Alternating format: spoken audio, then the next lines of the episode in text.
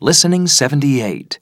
Listen and write L, Lucas, E, Eva, or A, Andy.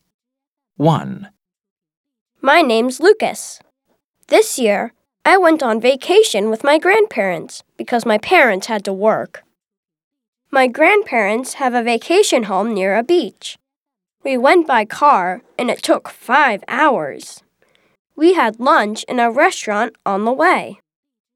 We went to the beach every day and played soccer and frisbee. My grandparents are really healthy and fun. I had a great time. 2, I'm Eva. I had a vacation with all of my cousins in a big house in the mountains. I have eight cousins, so we had lots of fun together. There was a big lake near the house, so we went in kayaks and also tried water skiing.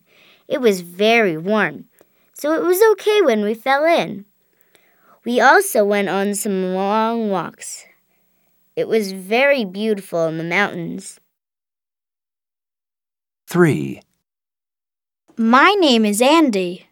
This year we didn't go away for vacation. We had our vacation at home. My parents didn't go to work for two weeks, and we went to different places together each day. We went to the movie theater, the zoo, and a museum. We also went on a boat trip on the river. My friend came too, and it was lots of fun. It was my favorite day, I think.